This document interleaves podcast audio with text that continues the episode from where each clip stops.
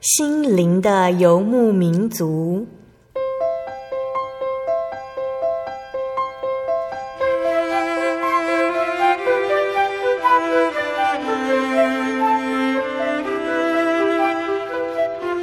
在这个谁都不管谁的后现代社会里，每个人的心灵都是游牧民族。成长的过程就是寻找的过程。每一颗漂泊的心灵，其实都在寻找生命的绿洲。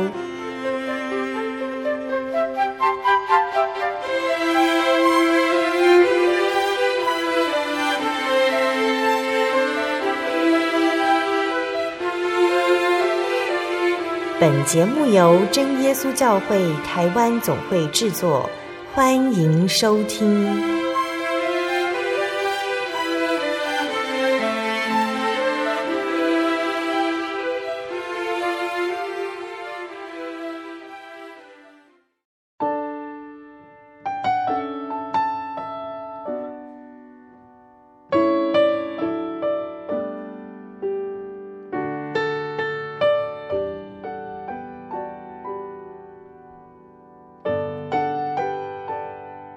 所有在空中的听众朋友们，大家平安，欢迎收听心灵的游牧民族，我是贝贝，很高兴今天能够在空中和大家见面。大家这个星期过得愉快吗？在节目开始之前，贝贝想和听众朋友们分享一句圣经经节，是记载在圣经新约的马可福音十五章五节。马可福音十五章五节，耶稣仍不回答，以致彼拉多觉得稀奇。听众朋友们，学会内心沉稳很重要，因为神向我们开口时，是对我们的心说话。如果我们的心思太忙，一直说话，就听不见他的声音。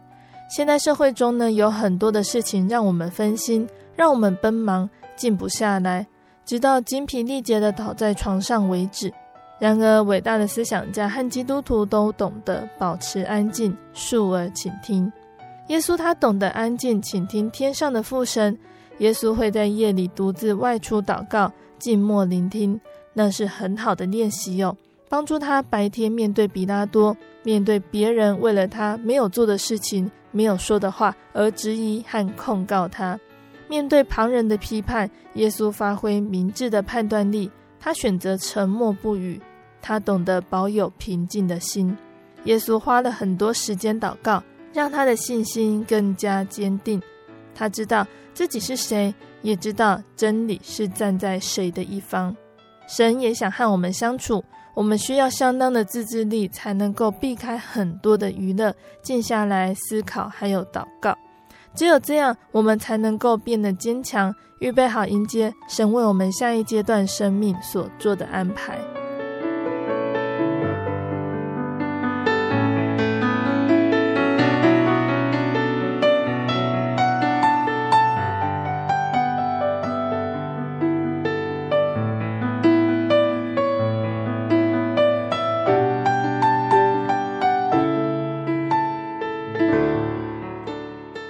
今天要播出的节目是第一千一百一十八集《小人物悲喜》，单纯神就给你所求。节目邀请了真耶稣教会鹿港教会的梁秀芝姐妹，邀请她在节目中和大家分享她的信主经过，还有她的信仰体验。秀芝姐她接受了真耶稣教会的信仰，感受到许多耶稣在她身上的恩典。结婚之后，她被医生诊断，因为巧克力囊肿没有办法怀孕，四处寻求医治的方法。在寻求的过程中，她学会了祷告和代祷。相信听众朋友们都很想聆听秀芝姐的见证。我们先来聆听一首好听的诗歌，诗歌过后就会请秀芝姐来分享。我们要聆听的诗歌是《我主是我的牧者》。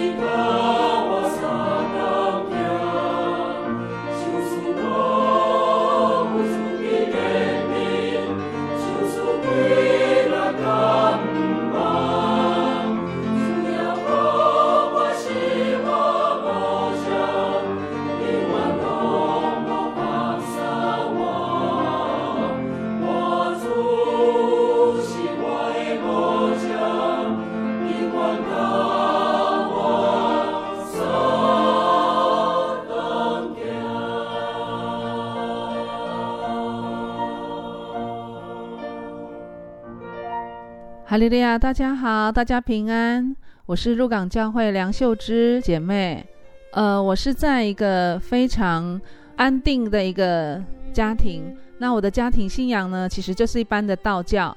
那父母亲呢，他不会要求我们一定要敬拜什么样的神明或是什么，这是我觉得值得安慰的地方哈。那我的父母亲也非常的开放跟开明。那在我们在交朋友的过程当中，尤其是我们出社会之后呢，父母亲也从来没有干预过我们任何的信仰，是这样子的。那秀芝姐，在你来到真耶稣教会之前呢，有没有接触过像是天主教或者是基督教这类型的宗教呢？呃，当然有的。那其实我印象很深刻的就是，在我还没有接触过任何信仰的时候呢，我在高中的时候，同学有邀请我到。呃，应该是长老教会的一个教堂里面去哈，那是我人生当中第一次对所谓的耶稣有一个，应该算是很印象很浅的一个印象，但是那一次的印象也非常的深刻，因为那时的气氛是我还蛮喜欢的，那是我第一次的印象。那你是怎么接触到真耶稣教会的呢？呃，其实是这样子的哈，在我信主的过程。其实是因为我婚姻而接触了信仰。我七十八年十一月五号结婚。其实，在还没有结婚之前，我我就知道外子他是一位基督徒，但呃不是很清楚正耶稣教会是什么样的一个教会哈。也是透过婚姻之后呢，我才开始慢慢的走入信仰的生活。秀芝姐是因为婚姻而接触到正耶稣教会。那传统信仰和耶稣是完全不一样的宗教信仰哦。刚接触到说，会不会有磨合期？像是会不会心里挣扎？为什么我一定要去教会之类的想法呢？哦，当然，这个嗯，主持人这边问的非常的好哈。其实对我而言呢，耶稣就是一个十字架，就当时的感觉嘛哈。耶稣就是一个十字架。其实我没有很特别的感受，只知道说我要上教堂。但是我刚刚有跟主持人谈到。呃，一开始因为之前有同学邀请我到教堂去，那我只是很好奇的。之前进去过的教堂，它是有个十字架嘛，所以我就是呃印象很深刻，就是一个十字架。不过呢，也因为这样子，我自己知道我即将结婚，我结婚的对象他是一个基督徒，让我自己对呃我将来也是要。呃，面临就是一个基督化的家庭来讲的话，我会有一个稍微的心理准备哈。那有一句话说，单单纯神就给你所求，我觉得这句话对我来讲的话，应该是有比较特别的感觉。所以，呃，小妹呢那时候没有任何的抗拒，反而就是很受教哈。不过呢，也因为在加入真耶稣教会之前，是因为婚姻，呃，但是。有可能是因为家庭，呃，是因为信仰的巩固的关系哈。譬如说，我的婆婆、我的小姑，其实他们一路上协助会信仰的扎根，他们占了非常重要的角色。所以当时的我也没有多大的一个排斥，反而是我刚刚所说的单纯神就给你所求的那种感觉很深刻，对。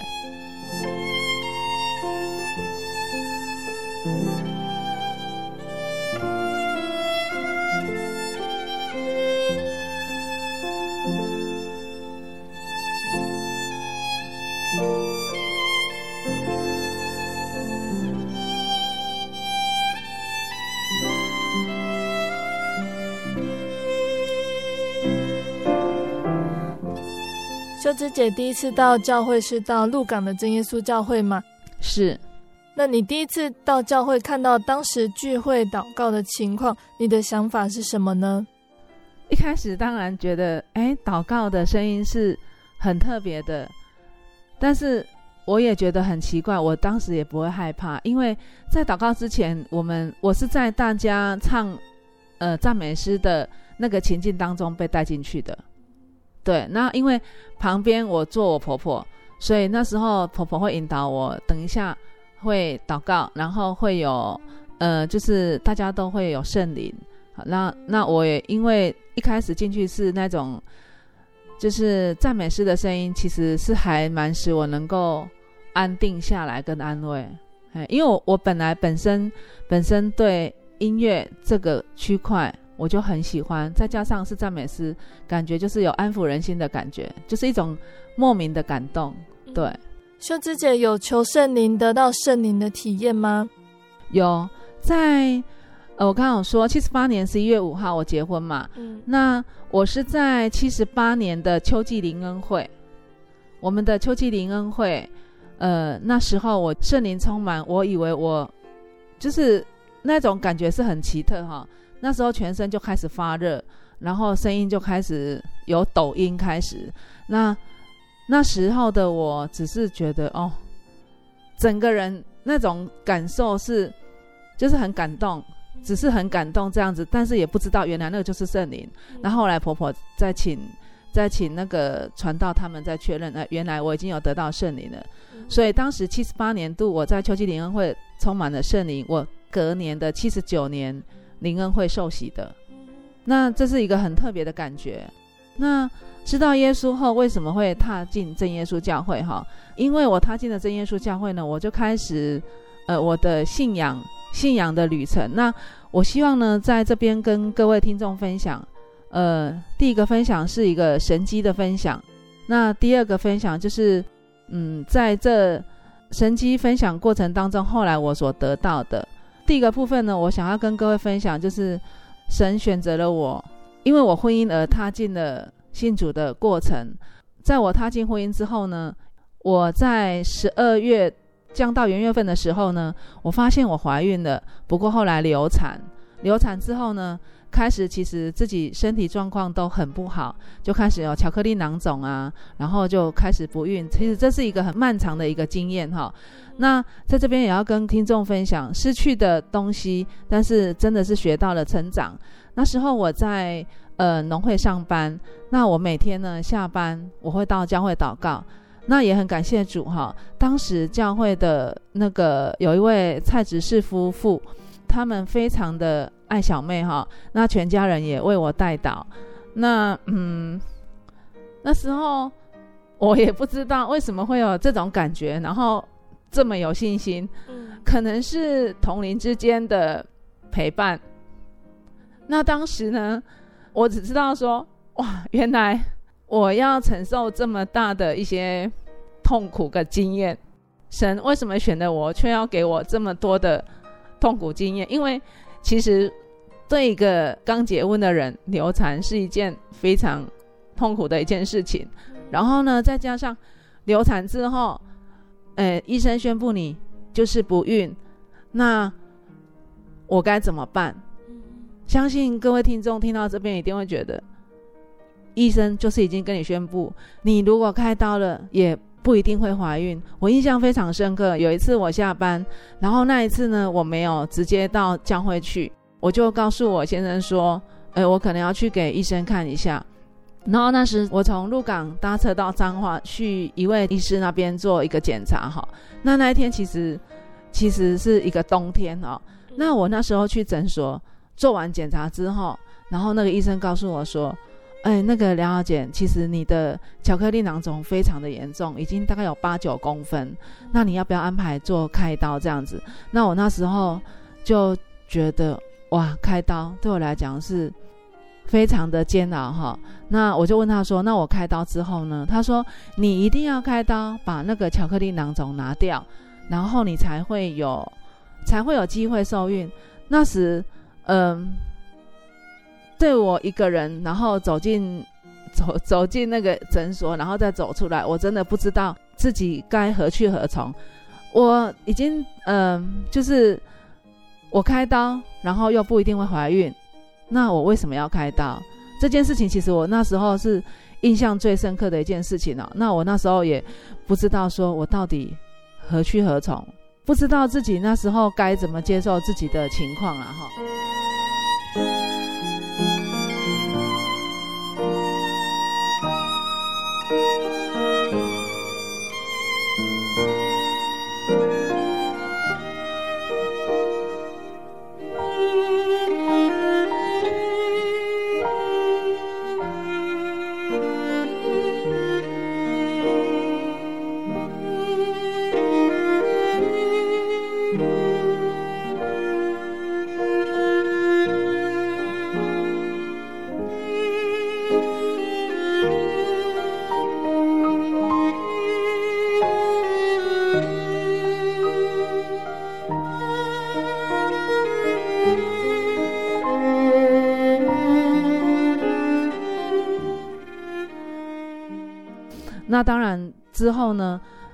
回我回家之后，我也跟这样子的事情跟我先生讲。那我们在讨论的过程当中，就在 就在这个时候呢，哎，我们接到一个呃，就是北部一个阿姨的电话，她告诉我们说，哎，那个北部有一个中医师啊，他看不孕症很厉害。那我那时候很单纯，反正我不想开刀，那我何不去吃中药看看？然后很感谢神啊，我们就因为这样子，我又开始了一个，就是另外的一个想法，我是不是可以试中医看看？其实，在就是流产过后，一直到现在，我要去看中医，其实已经到了，呃，我七十八年结婚嘛，哈，那到我看中医的时候呢，已经到了八十一年了。在这过程当中，其实反反复复的看中医、西医，甚至我我其实我台大也去过，然后台大那时候呢，先生也已经跟朋友预约好，我就是要开刀。那我为什么对这样子一个神迹的分享，我会特别有感觉？是因为小妹觉得，当你当你相信了，你相信的那个力量，神就会来帮助你。然后再来就是教会同龄给我的。感觉跟陪伴，我觉得非常的感谢神哈。当时教会管理员的蔡执事夫妇啊，再加上他们的孩子，还有一个我们的鹿港教会的梁执事，还有鹿港教会夫妻，还有我们的施执事他们夫妻，其实对小妹在整个信仰的陪伴，他们占了一个非常重要的角色，不时的帮我做祷告。然后呢，就这样子持续一直到。哎，八十一年，啊，那时候已经是八十一年了，嗯，甚至在这个过程当中呢，有一个意向哈，呃，我开始吃中药，然后呢，每逢就是呃每个月当当好朋友来的时候啊，我的工作一定要暂停，就是一定要请假，因为就是经痛痛到我没有办法经痛，然后呢，我就是得请假休息。但是请假休息过程当中痛到，呃，小妹都没有办法下床。那到中午的时候，会到婆婆那边，呃，跟婆婆一起祷告。那在有一次呢，请假在家里祷告的时候呢，我看见了樟树，我看见了樟树，但是我不知道樟树它的它的意义是什么。不过呢，蔡光荣只是他的太太告诉我说，只要你有信心，神一定知道他的旨意哈，因为你是。那么容易亲近神，然后又那么单纯，那或许神拣选你之后呢，一切以后就会更美好哈。还是小妹一开始刚刚讲的单纯，神就给你所求哈。那所以呢，我常常就是会这样子跟婆婆一直一直祷告。然后有一次啊，婆婆婆婆甚至跟我讲说，那个秀芝你在祷告的过程当中啊。你那一天的祷告就是跟平常时不一样，就一直拍打肚子这样子啊、哦。那那那一次的祷告，我觉得很神奇的，就是小妹看到了一个，就是嗯，一个小朋友，然后头发很长很长，就是很长，然后面带笑容这样子哈、哦。然后这是一个很特别的一个我一个意向啊哈。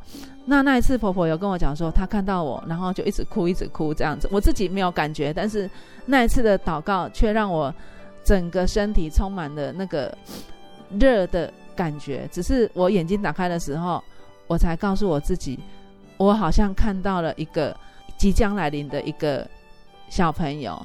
不过呢，事后过了明，已经其实过了好几年之后呢，我突然看到我的我的孩子。他们个个留了长发，我才想到说哇，原来祷告当中我已经看到了天使般的小女孩。嗯，对，对，然后呢，嗯，信主之后的分享哈，其实刚刚小妹所分享的都是都是怀孕流产，然后呢双巧克力囊肿，医生告诉我不可能再怀孕，然后甚至医生宣布不孕，然后呢这。当然，在这过程当中，我觉得应该有七百多个日子，我每天有可能神要让我学会祷告，然后呢，全家也当然在这过程当中都同心协力的代祷。所以在这边也告诉各位听众，当你信仰过程当中，朋友跟你的那个教会的同龄，其实一起祷告的力量真的是很重要。就好像我那天，我那天医生宣布我不可能怀孕，我甚至不敢回家哈，甚至想说我回家要怎么面对婆婆、面对先生这样子，这些其实都是神给我了一些的信心这样子。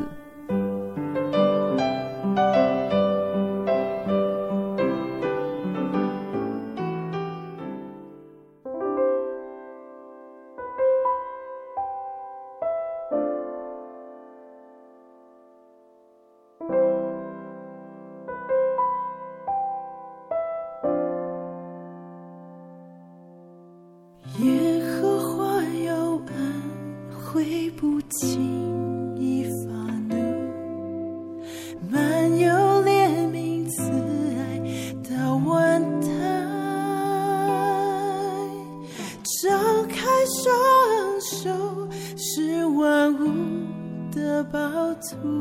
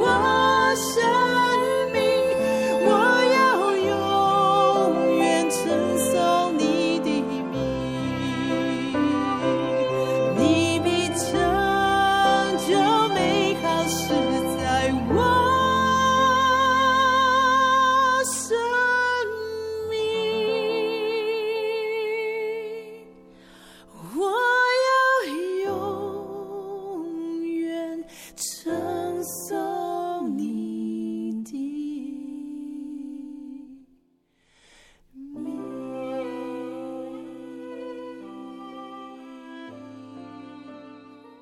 我对圣经的道理好有兴趣哦可是又不知道怎么入门哎。你可以参加圣经函授课程啊。真的啊？那怎么报名？只要写下姓名电话地址寄到台中邮政六十六之二十一号信箱，很快的，你就会收到第一课的课程了。赶快去寄吧！嗯，圣经函授课程能循序渐进的引导您更了解耶稣基督的福音。得到生命的滋润和来自信仰的力量。本课程完全免费，欢迎来信台中邮政六十六之二十一号信箱，请注明参加函授课程。愿神祝福您。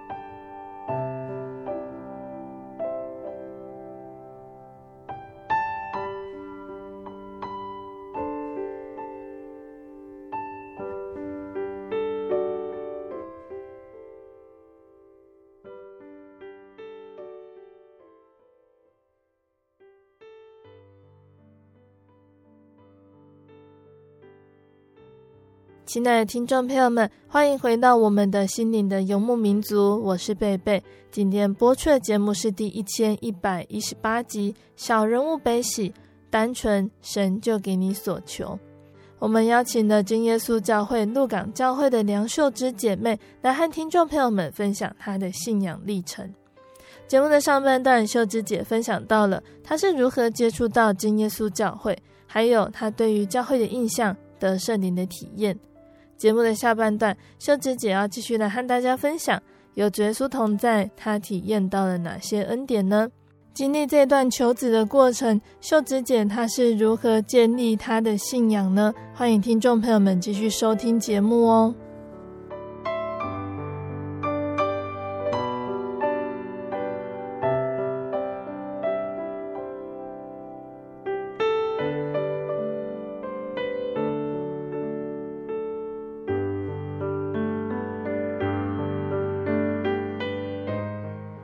上半段节目，秀芝姐跟我们分享到，她在经历过流产、巧克力囊肿无法怀孕，但是最后蒙神赐福怀孕生子。也从这段经历中，她学会了祷告和倾听神。秀芝姐可以跟我们分享，当时你得知你怀孕时候的心情怎么样呢？我在八十一年十一月二十五号生下我第一个孩子。那当然，在生第一个孩子之前，我。受过了这样子的历练，还有我学会了祷告，学会了聆听神给我要必须要做的事情。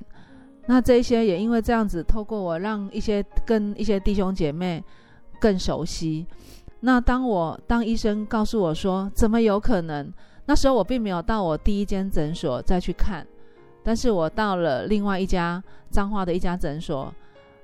看医生的时候，医生告诉我说：“哎，梁小姐，你已经怀孕了。”那时候我整个嘴巴就是打开，我说：“哈，我已经怀孕了。”那那个医生也说很神奇，因为为什么你的巧克力囊肿那时候是八公分到九公分，怎么可以怀孕这样子哈？所以这这这个部分呢，其实我很感谢神。那当然，在这过程当中，我一直在吃中药，而且我吃中药的过程，我。医生，我去看中医的时候，医生告诉我说，我可能要吃到六个月，可能要吃到六个月。那呃，在这边跟各位听众分享，我当时呢，第一个第一次，我是跟我先生一起，呃，搭火车到北部的中医诊所去看诊。那那时候一次就是拿了一个月，第一次吃完一个月的时候呢，又拿了一个月的药份。那医生告诉我们说，这个没有那么快哈，你可能要吃个半年，不然你下一次不要来好了。呃，我用寄的，所以呢，我们去第二次门诊完之后呢，每一个月我们就是请中医师用寄药过来，我们给我们自己使用这样子。那其实呢，嗯、我是一个非常乖的一个病患哈，我每一天按时吃药，当然我也我也每天不停的一直祷告。那祷告的过程当中，跟吃药的过程当中，我并没有把我自己当病人，但是呢，还是一样。我第一我记印象很深刻，我第一次第一次吃完药之后呢，我的第一次的好朋友来，我还是痛，我还是请假，但是我感觉到是有比较舒缓的。那第二第二个月我继续吃药，嗯、我感觉好像又舒缓了一点，不过就是生理起来的时候，就是非常的不方便，因为。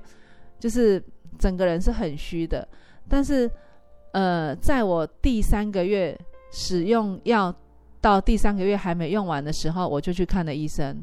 那那时候彰化的诊所就告诉我说：“哎，梁小姐，怎么有可能？你那个巧克力囊肿这么大，怎么有可能怀孕？”但是事实已经摆在眼前了。医生告诉我说：“你已经怀孕了，而且而且有感觉到那个小孩子的心跳声。”也，那从我生下小孩子之后呢，其实。小妹也还是不停不断的向神祷告，我感谢神哈，感谢神给我一切所求。那也因为这样子呢，我的这个病痛也因为生了小孩子之后呢，我也持续的缓和，然后呢，也也在神的看顾之下，所有的工作跟跟孩子的的情况都还算 OK。不过呢，值得见证的一点就是，当八十一年次十一月的这个孩子出生之后呢。那时候我在坐月子当中呢，八十一年的时候可能也没有医院也没有非常的发达哈。然后验完小孩子筛选之后呢，我就他是说孩子正常，但是那个验血报告需要一个多礼拜才会才会下来。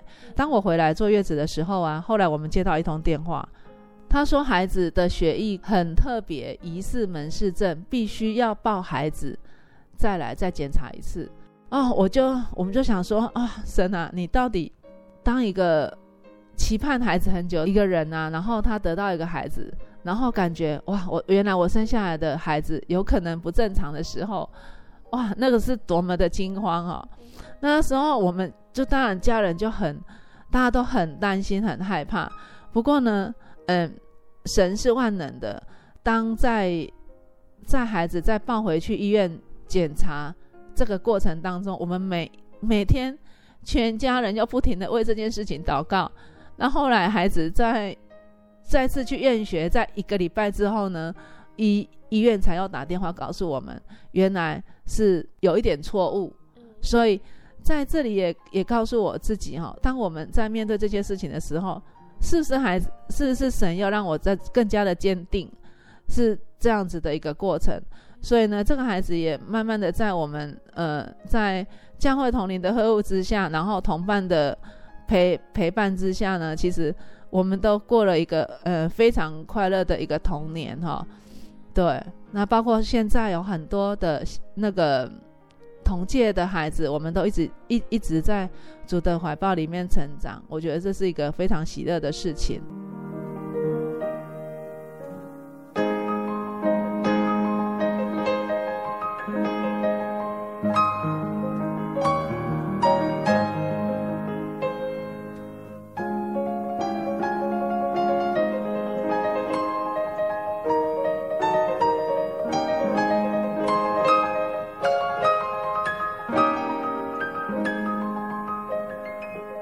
感谢神呢，我们聆听到了秀芝姐跟我们分享这个美好又感动的见证。因着生孩子的关系，心情起起伏伏，也感受到神满满的恩典。秀芝姐原来是被诊断不能怀孕的，生了第一个孩子已经是够惊奇的事了。没想到秀芝姐又生下了第二个、第三个、第四个孩子，也在此时呢，初次接下了教会负责人的工作。你的心情如何呢？不过呢，在我生完第一个孩子之后呢，我发现呢，三年过后，我想要再次的怀孕，好像又有一点困难。那同样的，嗯、呃，我要跟各位诶听友见证跟鼓励哈，凡事只要相信，那神一定会知道我所求。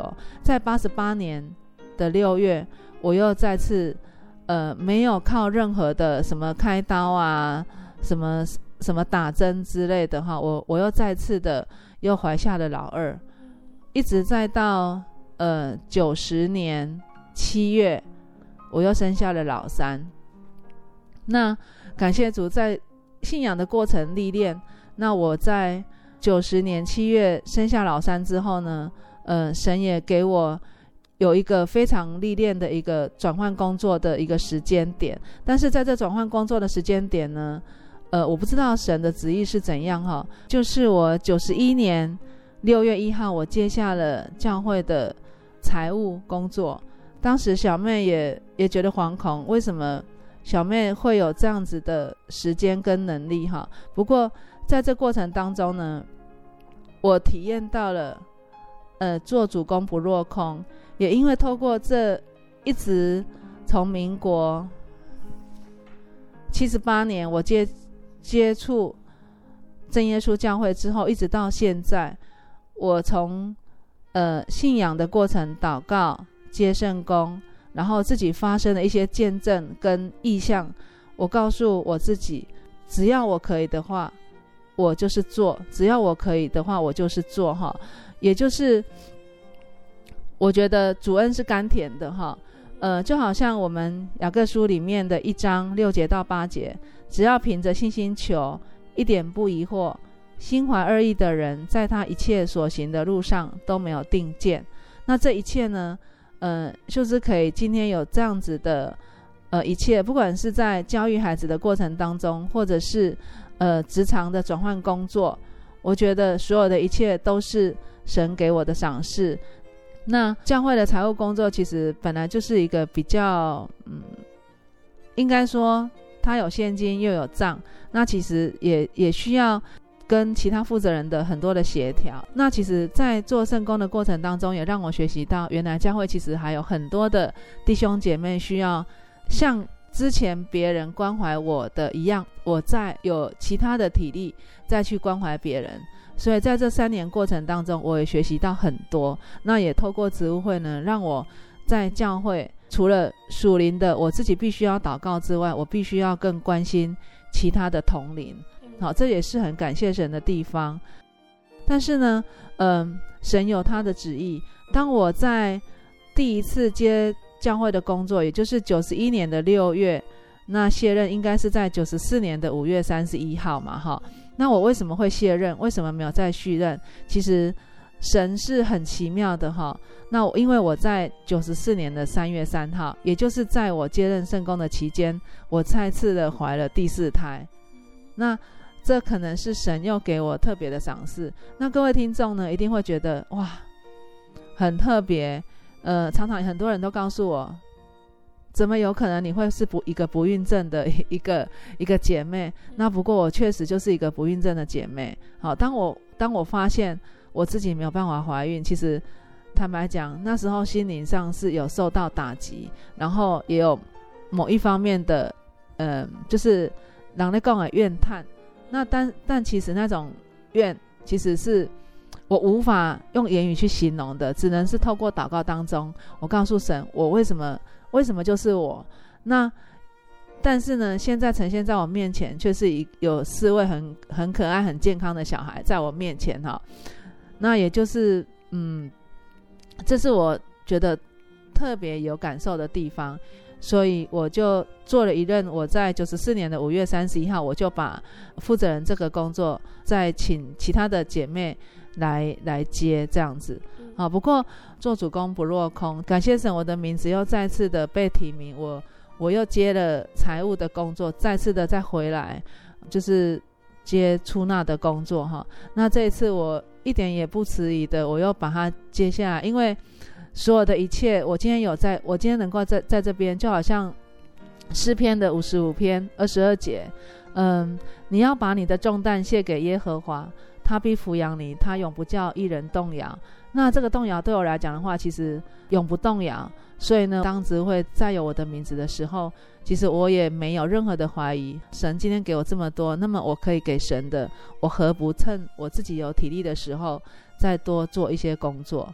就这样子，我就又接下了一百零六年的出纳的工作，一直到现在。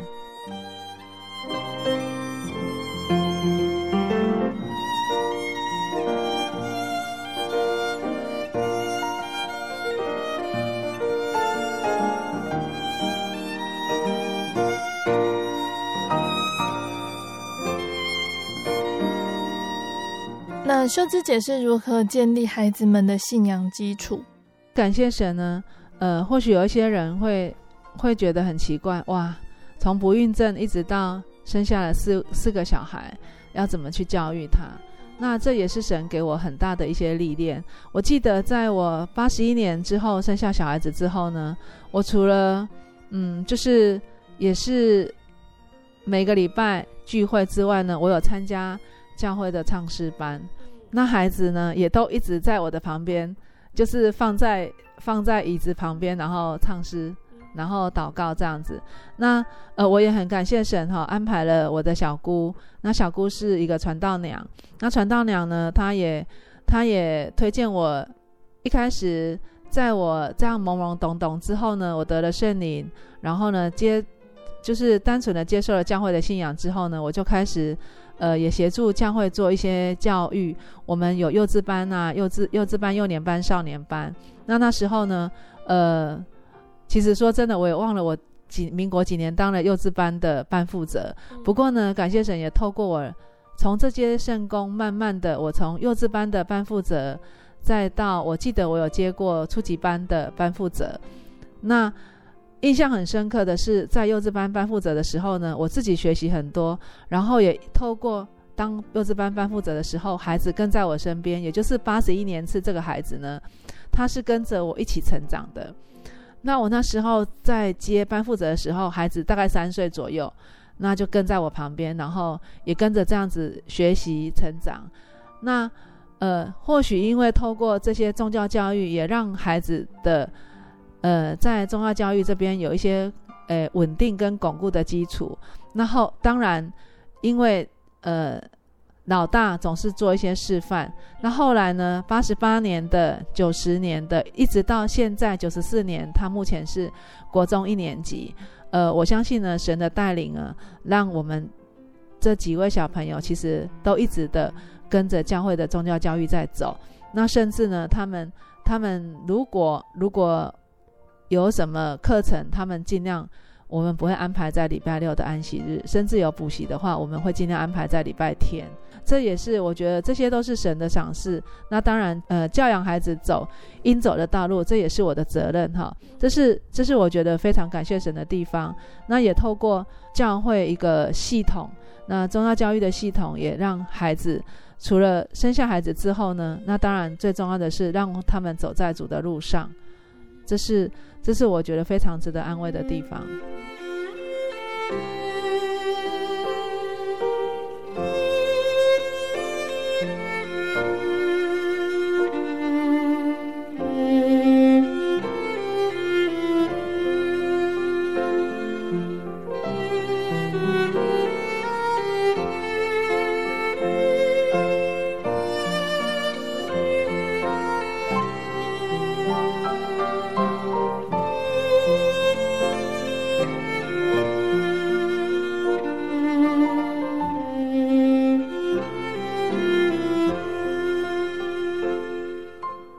谢神，也感谢秀芝姐在节目中分享这么多美好的见证哦。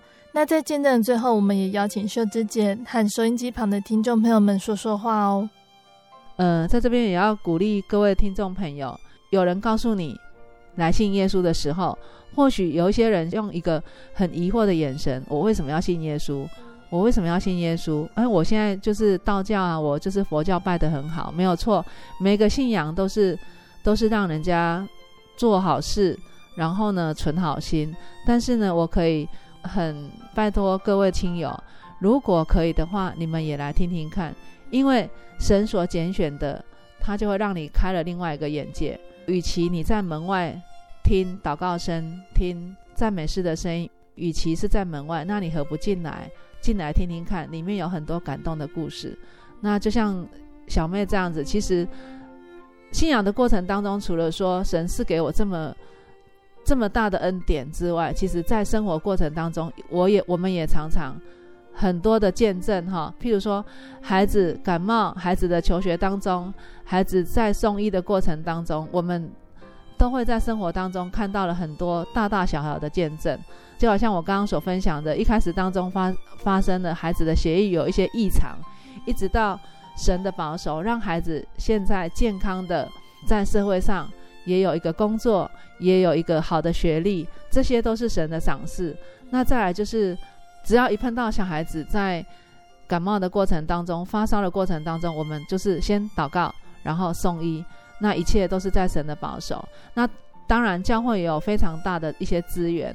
我们的孩子不管到哪边求学，那教会的呃负责人，然后透过教会的讯息，我们也也有呃一些一些的管道，可以让孩子在团契当中有一些美好的成长。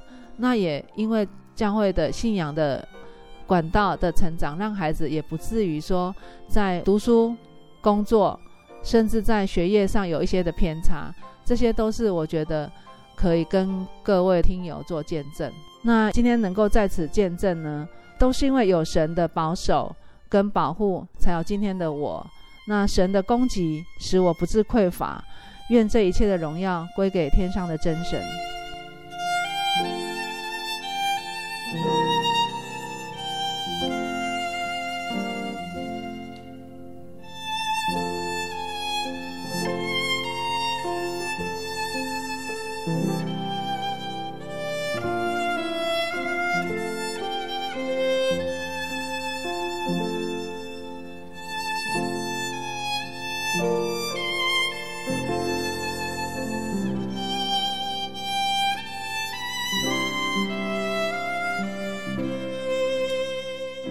亲爱的听众朋友们，秀芝姐的见证就分享到这里喽。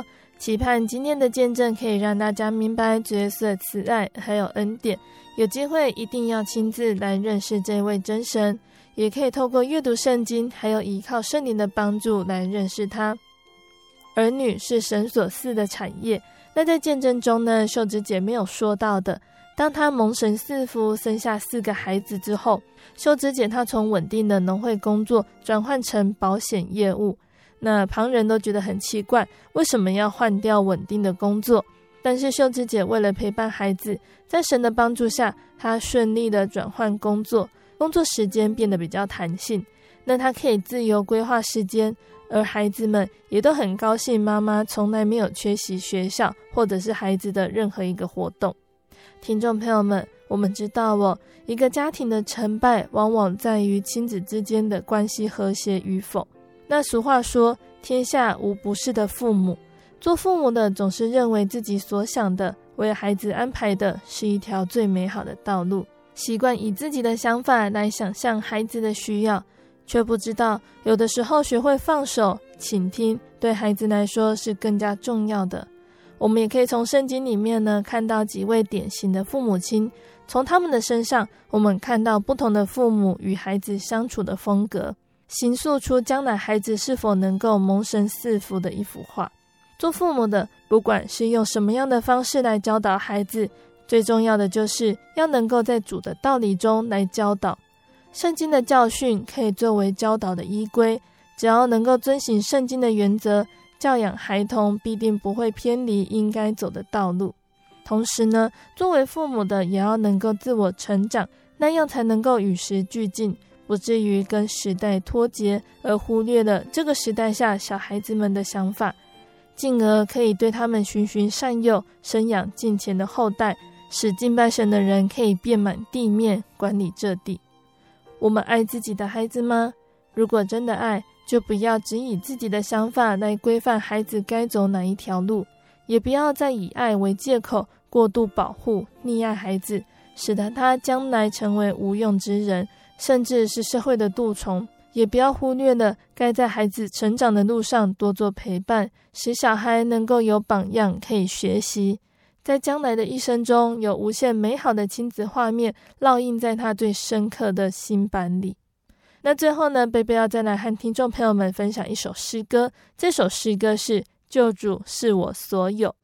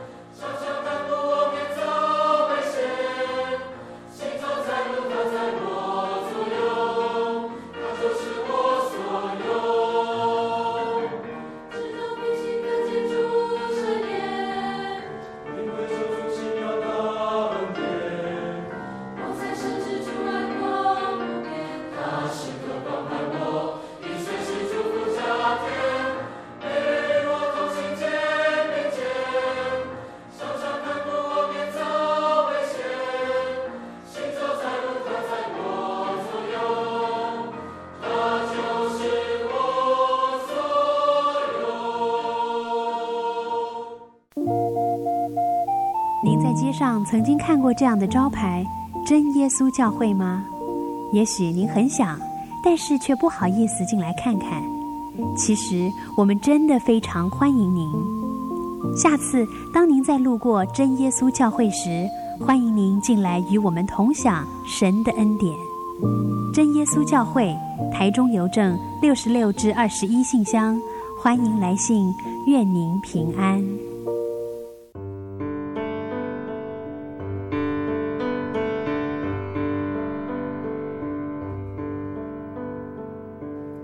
有什么地方能让你疲惫的心灵得到休息？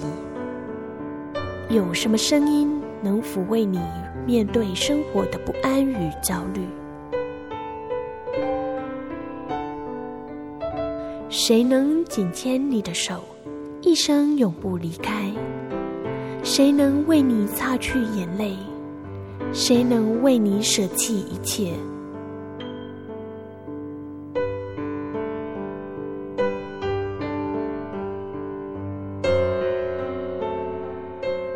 耶稣基督正等着您，等候您回到他的身旁，再次与他相认。欢迎您至各地真耶稣教会，让我们的疲惫与不安，在他怀中得到安歇。